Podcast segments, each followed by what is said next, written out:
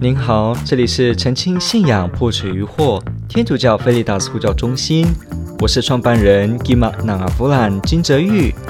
您现在收听的是线上 Q&A Podcast。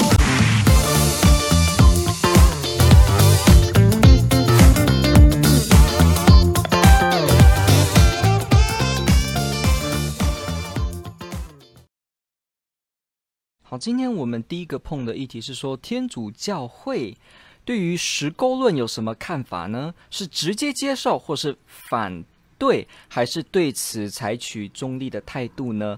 好，呃，其实是没有反对，那其实是也没有直接正面的接受，但是你可以采取呃你的学术上有合理而且有支持的证据来去决定你要不要相信石沟论，所以呢是一种中立。不直接给有或没有的答案。好，那我们要了解一下，就是因为既然人家提了什么叫这个石沟论，我们就要稍微了解一下这是什么，这是什么理论，这在讲什么？OK，其实石沟论这个 Gap Theory 呢，它其实是在讲有关于创世纪当中一到三节，呃，依照第一章到第三章之间的内容的一个问题。什么意思呢？我们大家要知道，《圣经》这本书它是有许多不同的文体跟题材聚合在一起的一本图书馆啊，它是 Biblia，它是图书馆。什么意思呢？《圣经》不是某一个风格从头写到尾的，好像我们看一本小说，第一页翻到最后一页是好像小说性的作品，整个贯穿那个文字、遣字、那个段落、那个用的修辞都是有一个一贯性的。圣经而言呢，不是，因为圣经当中，我们知道这个七十二卷书，新约呃二十七，旧约四十六，里面呢，它都有不同文体的记载，有的是叙事的，有的是诗化的，有的是类似小说散文的，有些呢是历史记录，有些呢只是用比较神话性的语言，也就是说比较象征性，比较带有一些超时空的。语言来去描述一些事件，所以呢，圣经的文体很多种，有爱情的、文学上的，还是说有恐怖惊悚的，也有包括这个呢，好战争军事的，也有关于法律的，也有关于讲解人生做人道理的。圣经是一部很丰富的书，所以我们就要先来讲，就是创世纪 Genesis 这个圣经中的第一部，创世纪当中，呃。通常圣经学家会分第一章到第十一章是一个单位，后来呢，十一章之后再开始分别的单位。好，为什么要分第一章到第十一章？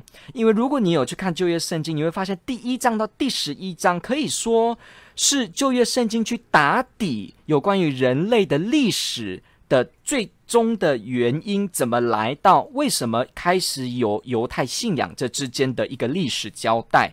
第一章到第十一章，第一章先开始讲天主创造，后来到这个乐园，后来到慢慢到加因亚伯尔，好，这个后来那个康因跟那个 Ebert，后来呢，慢慢到什么呢？败坏之后有洪水事件，洪水事件之后呢，慢慢的有他的后代，后来出现了巴别尔塔。之后呢，才开始在第十二章介绍亚巴郎，也就是这个所谓的圣祖，也就是神圣的祖先哈，这个以色列信仰的祖先，这个祖先之父，就是我们说的亚巴郎 （Abraham）、亚伯拉罕同一个人。所以呢，一到十一章其实是交代亚伯拉罕之前的这整个前世发生了什么样的一个历史的概要，所以。有关于第一到第十一章，因为既然我讲了它是关于有关历史，所以很多人就会对每一个章节的每一个部分都在想：这些东西真的是历史吗？啊，所以呢，有一个理论叫石沟论。当人问到创世纪第一章跟第二章的时候，啊，我不晓得大家熟不熟悉，可是第一章跟第二章里面的描述，啊，有些时候它的字词让人看到的时候，以为好像中间。有某一种间隔发生的时间隔了很久，好，比方说哈，《创世纪》第一章第一节说，在起初天主创造天地，第二节说什么？大地还是混沌空虚，深渊上还是一团黑暗，天主的神在水面上运行。好，你注意到了吗？你可能呃没有发现到一件事哦，其实有很多人在这两节上感到困惑。他们困惑什么呢？他们困惑说，在起初，in the beginning, God creates heaven and earth。在起初，天主创造天地。但是第二章第二节开始说，大地混沌空虚，深渊黑暗，水面运行。有人就说，是不是第一节跟第二节这之间其实经历了很长的岁月呢？什么意思？也就是天主创造了天地，结果中间隔了很久，可能那个久是不知道你用几百年都可以，反正很久之后呢，才有了大地还是混沌空虚、深渊黑暗，天主的神在水面上运行。那中间隔的这些事情发生了什么事呢？于是有些呃研究家呢，他们就开始去想啊，这之间可能发生了一些事，比方说。其实天主已经创造了天地万物，但是呢，人们就败坏，天使怎么样？这些天地万物的这些人呢，他们发生了一些事件，导致天主要重新再次创造这个世界。发生了什么事？比方这个什么呢？天使他们叛乱，叛逆的天使。堕落的天子，所以呢，他们堕入了深渊。所以，为什么第二节会说大地是混沌空虚？就是因为这些堕落的天使造成的。所以呢，这时候呢，是属灵的战争导致了大地混沌空虚，而且深渊黑暗。所以，天主打算要重整这个秩序，于是第二次的进行创造。所以，天主的神在水面上运行。所以，也就是说，这个叫做时沟论的意思。什么叫时沟？哈？Gap theory，gap 就是有沟嘛，哈，带沟哈。我们说这个有一个横的沟，我跟你之间中间跨越一个隔阂，这个叫沟。好，时沟论就是指说，好像圣经的创世纪中的内容之间有一些说不清楚的未知的时间卡在中间。那这个卡在中间这个时间发生了什么事呢？有一些解释来解释这这段时间，这样的理论叫做石沟论，也就是去解释这些。段落到段落之间经历的时间间隔里面发生的事做解释的一个理论叫做时沟论。所以呢，呃，这个时沟论的说法呢，当然也有一些不同版本，不过基本上就是如此。这个其实也是后来才出现的哈，从以前呢，基本上没有人去提这样的一个时沟论，这是比较后来才有的。认为说，好像第一跟第二节，或者是说第一章跟第二章之间，很多时候其实中间都还可以再间隔，因为呃。创世纪的章节在描述的时候，他好像没有说死说今天九点半发生这个事，明天十点发生这个事，后天他好像呃没有完全的把时间用一个连续的方式写，所以可能让一些人觉得这之间应该隔了很久，所以对这个隔做了解释。所以我们刚刚讲的这个可能叛乱的天使啊，就导致了天主重新再继续创造。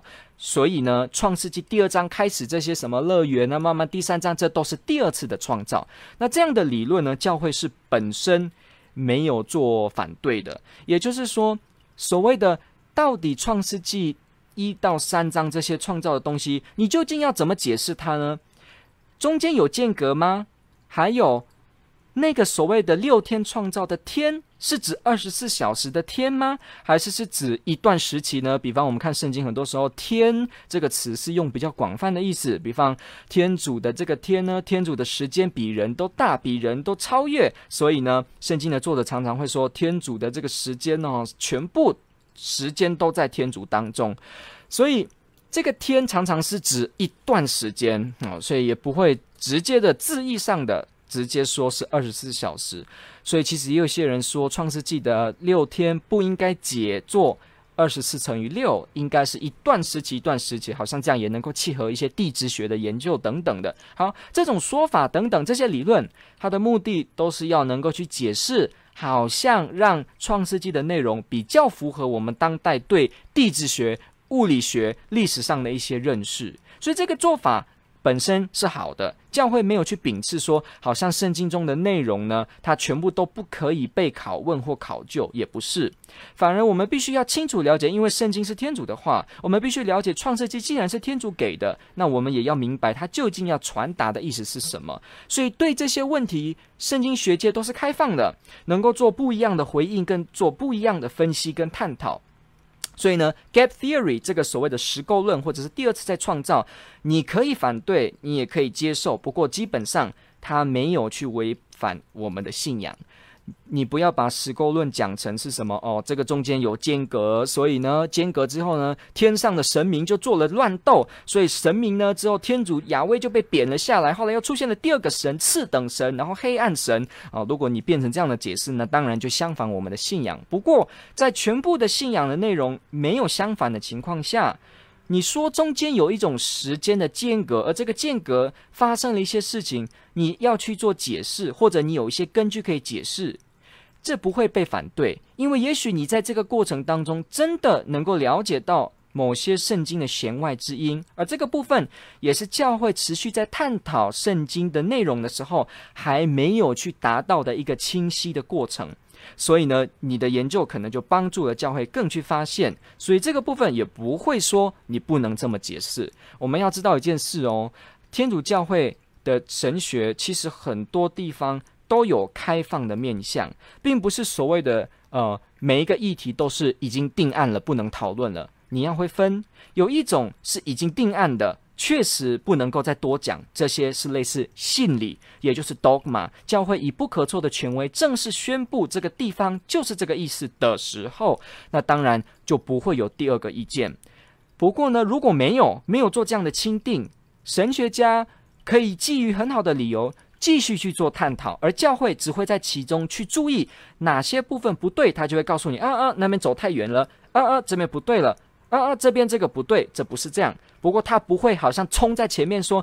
这里不是这样，这里只能这样，也不会。他是好像在后面让那些前面研究的人呢，有一个安全的方向可以走。所以大家要记住一下教会训导的一些功能。他不是站在最前面堵住，好像让大家都不能讨论，不是这样。他好像是在后面来让前面的人在冲的时候有方向、有补给，而且有正确的这个灯塔可以照到。好像是这个灯塔呢，好。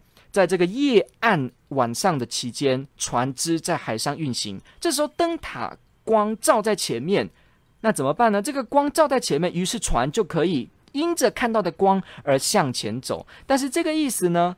这个意思并不是说。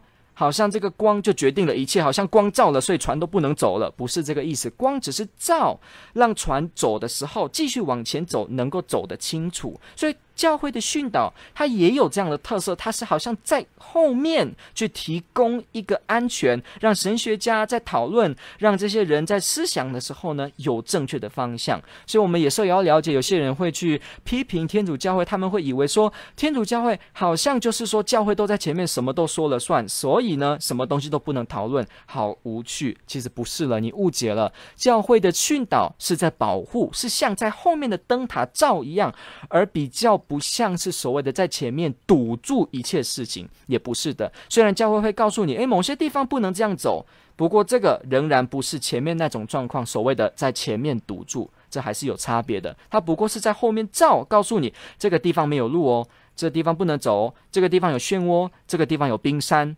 那当然，他这样这告诉你的时候，是让你更好的前进，而不是为了堵住你，让你不能前进。OK，所以我们要去清楚一下有关于教会的训导。所以我们要了解一下，对于这些部分、这些议题，圣经中的创世纪不同去解释，它究竟是要用比较字面的意思，还是要用比较象征的意思解释？这基本上都是开放的。不过教会也有提出原则。这几个原则就是很重要的，不管你接不接受十沟论，不管你接不接受地球年轻说，你不接不接受六天是二十四乘以六，还是你用一段时间代表一天都可以。总之，有几件事是目前教会训导特别告诉我们，身为天主教的基督徒，对创世纪你一定必须相信的一些事情。好，那这些事情分别是什么呢？创世纪的内容啊，前三章的内容啊，它。有几个部分你一定要字面的去相信它，那这个部分包括些什么呢？好，我们来告诉对方，我们必须要知道的就是说，天主创造万物，宇宙的万物是由天主从无当中创造的，而且创造者是天主。OK，然后天主创造了人，所以人是被天主创造，而创造当中有男人有女人。OK。然后天主呢，也有创造一个原始的一个乐园，快乐的境界，原主父母都在里面，也就是说，在这个天主原本创造美好的境界当中生活。然后呢，这些原祖父母自由的去违背了天主，所以呢，他们开始因为罪而有了所谓的罪恶带来的原罪的影响，所以呢，人们第一对的父母呢，就失去了原始的义的状况。好，这个 original happiness 还是这个 original justice 失去了原本的这个状况。然后天主许诺会许下救恩，他许诺会得到拯救。这几个部分，这几个命题，这几个说法，都是天主教的基督徒一定要接受的。创造的是天主，而且天主创造呢是自无而创造，而且呢全部都是由他创造，包括什么时间、空间都是。再来呢有人人受创造，然后有堕落，堕落之后天主许诺有救恩，这几个部分。都是字义的理解，是真真实实的一个历史事件，我们都要接受。那其他你说这个呃乐园中的树到底有几棵啊？乐园是实质的乐园吗？在美索不达米亚吗？还是在哪个地方呢？你说这个蛇究竟是哪种蛇呢？是百步蛇还是呃哪一种蛇有毒吗？还是你说这个呃地质学的顺序正不正确呢？是这个先有海生的生物才有地上的生物，还是中间有没有经过演化呢？还是这个这个过程是不是有恐龙呢？是不是宇宙有爆发？是不是有冰河时期呢？这些东西你都可以接受，教会没有说不行。所以有些人说，是不是我们相信创世纪就不能相信恐龙呢？也没有，也没有这样子说。所以我们必须了解到。教会到底说什么？所以要了解哦。连演化论这个 evolution，教会也没有反对，教会也可以接受演化论。天主教的基督徒也可以接受演化论呢、可以接受啊，可以接受所谓的生物物种有某种演化，他们受天主的引导，所以这个叫做天主带领之下的演化。因为这些都是一种科学问题，他问到的是究竟有或没有，所以这是科学问题。教会本身对这个地方也仍然是开放的，只要我们讲进化论。并不是像一个无神论式的进化论，那就好了。为什么？因为当我们说没有天主，这世界只有物质。而全部就是靠物质自己物竞天择，哈，natural selection 有，而且有现在的物种，而且全部都是由低级无生物的物种变成现在，一定是这样，必须是这样。如果我们这样子说的话，那我们就等于否认了天主的存在。可是我们刚刚提到了天主教的基督徒相信创世纪的时候，一定要相信的就包括世界都是天主创造的，所以这样子用一种无神论式来去讲所谓的宇宙跟生物的生成。这样的方式就违背了天主信仰，所以在这样的情况，基督徒就不会接受。所以，当你说是不是演化论，基督徒都完全不能接受呢？不是，为天主教的基督徒而言，不是可以接受，而且要仔细分辨，也不是每一种进化论都可以接受。所以我刚刚前面讲了几个必须相信的命题，那接着你就会比较清楚。所以你看你说的这些是不是用实构论啊？你都可以有很好的理由去接受。或者不接受啊？那我们最后来回答一个问题，就是有些人 最后会有一个误解是：是不是创世纪的前三章它通通都没有历史的意义，全部都只是虚构的呢？它全部哦，注意哦，我说它全部全部都是虚构的，都没有实质的意义，没有历史的意义呢？我们的这个圣经委员会哈，Biblical Commission 哈，圣座 Pontifical Biblical Commission 圣座的圣经委员会就答复说不可以，并不是如此。也就是说，天主教的基督徒，我们对于这个创世纪的这个态度呢，是这个创世纪的内容本身不是纯粹的没有历史意义，也不是纯粹的科学的虚构。我们只是要分清楚哪些是比较拟人的，哪些是比较有空间可以去做科学上或者是说呃理论上的争辩。不过呢，我们不能一竿子说全部通通都是神话。所以有些人有时候我有一次有听到有些人说，创世纪的内容其实都是神话，他只是用神话来跟我们讲呃一些道理而已。其实这个想这个想法呢，说他通通都。只是哦，掺杂的，好像某种小说神话，然后掺杂，随便掺杂，然后只不过是要传达某种道理，好像伊索寓言还是某种寓言形式的题材这样的。圣经委员会也去答复说这是不对的。也就是说，这前三章我们不能说它完全都是不符合客观的事实跟历史。而只是取材什么民间的创世的神话，不可以。所以，如果我们有些人说啊，创世纪都只是神话，那这个也不是天主教的基督徒会去提的。好，所以我们今天呢，就花了一些时间去看一下，呃，石沟论。也关于创世纪的解经、创世纪的历史问题上面，我们天主教的基督徒会有的态度，还有哪些部分是我们能够接受，哪些部分是我们保持开放性的。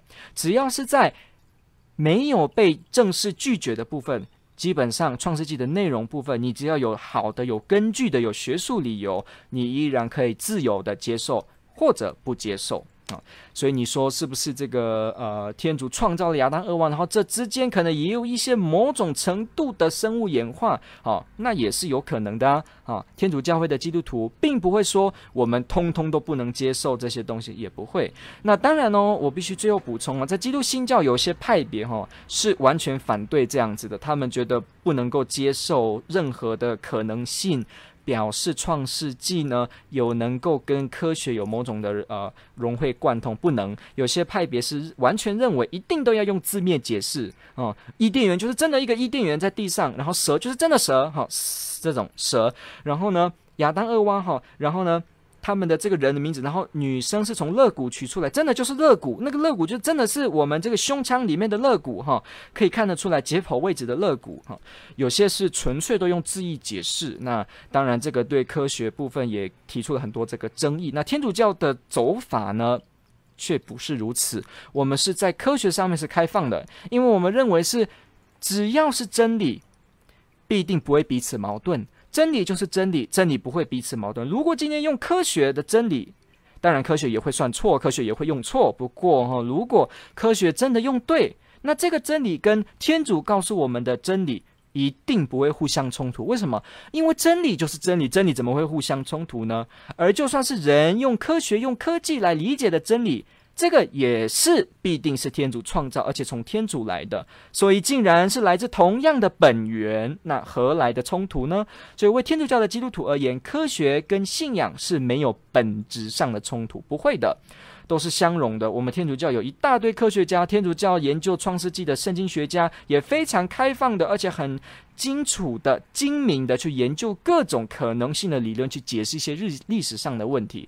OK，感谢您的提问。问的非常好，天主爱您。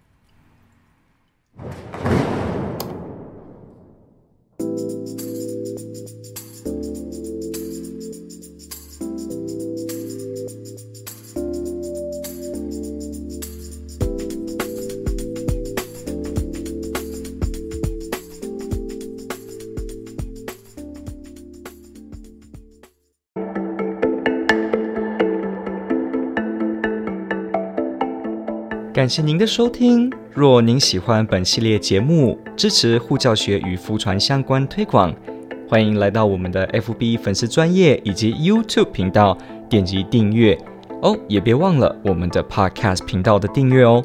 天主保佑。